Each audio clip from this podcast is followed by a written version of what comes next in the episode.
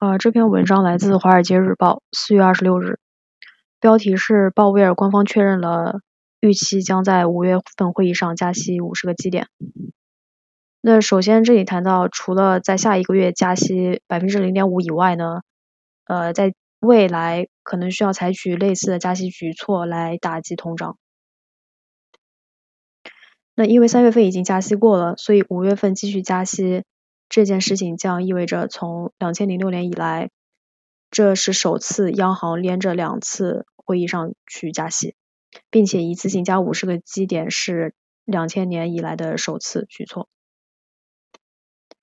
而美联储也是将在五月份官方宣布缩减九万亿资产负债表规模的一个缩表计划，意味着从六月份开始打击这个四十年以来高通胀的。呃，货币政策呃政策将会是双重的。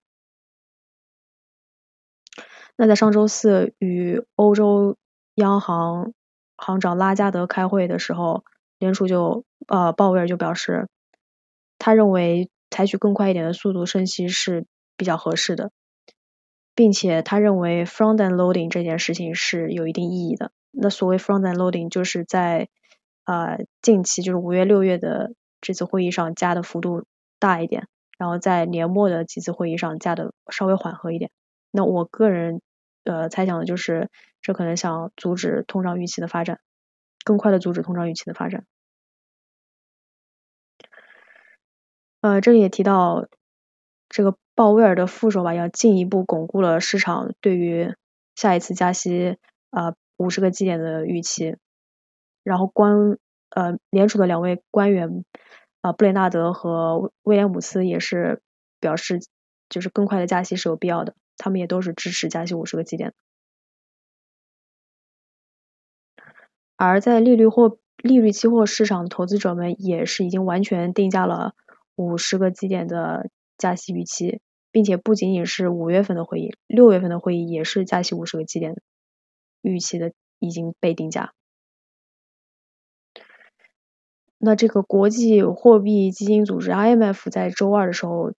就 显著的呃下调了他们对世界经济增长的预测。那主要的原因是俄乌战争带来的影响面弥嗯发展至全世界，然后还有很多国家仍然在应对这个新冠疫情的情况，高通胀再加上升息，那整体来说经济增长是。呃，下调了。IMF 预测世界经济将在二零二二年增速是百分之三点六，跟去年百分之六点一的增速相比是下降了很多。然后跟一月份的预测相比也是下降了百分之零点八。然后这个世界经济展望报告上对二零二三年做出的一个增速预测是百分之三点六，那这个三点六的预测也是从一月份下降了百分之零点二。那这里还谈到有许多新兴市场的经济国家，他们如果不是主要大宗商品出口国的话，那因为二零二零年疫情已经给他们带来了很大的债务负担了，那么他们会越来越发的显得很脆弱，面临着三重打击。那第一重打击就是高食品和能源价格，第二重就是中国发生了新的一轮疫情封锁，导致了全球供应链的冲击。第三重就是呃央行紧缩货币政策的这件事情，所以对于新兴市场国家，呃如果它不出口大宗商品的话，这个打击是格外显著、格外严重的。而欧欧洲方面的话，他们也是面临着俄乌战争带来的一些后果吧，就是制裁和呃叫隔离俄罗斯这件事情。比方说这里提到欧元区的能源价格在三月份。月环比上升了百分之十二点五，同比上升四十四点七。然后食品的价格也是上升的很快，三月份环比上升百分之零点九，同比上升百分之五。食品价格的上升主要是因为对于小麦和植物油缺乏的担忧，因为这两种产品是主要是来自于俄罗斯和乌克兰生产的。而英国的消费者物价在三月份。同比上升上升百分之七，也是自两一九九二年以来的最高位。那么拉加德呢，他就在周四的时候就拒绝表示在七月份会有一个呃拒绝支持七月份会有加息的一个预测吧预期吧。那他其实就是想说，所有的政策都是要有需要数据的支持。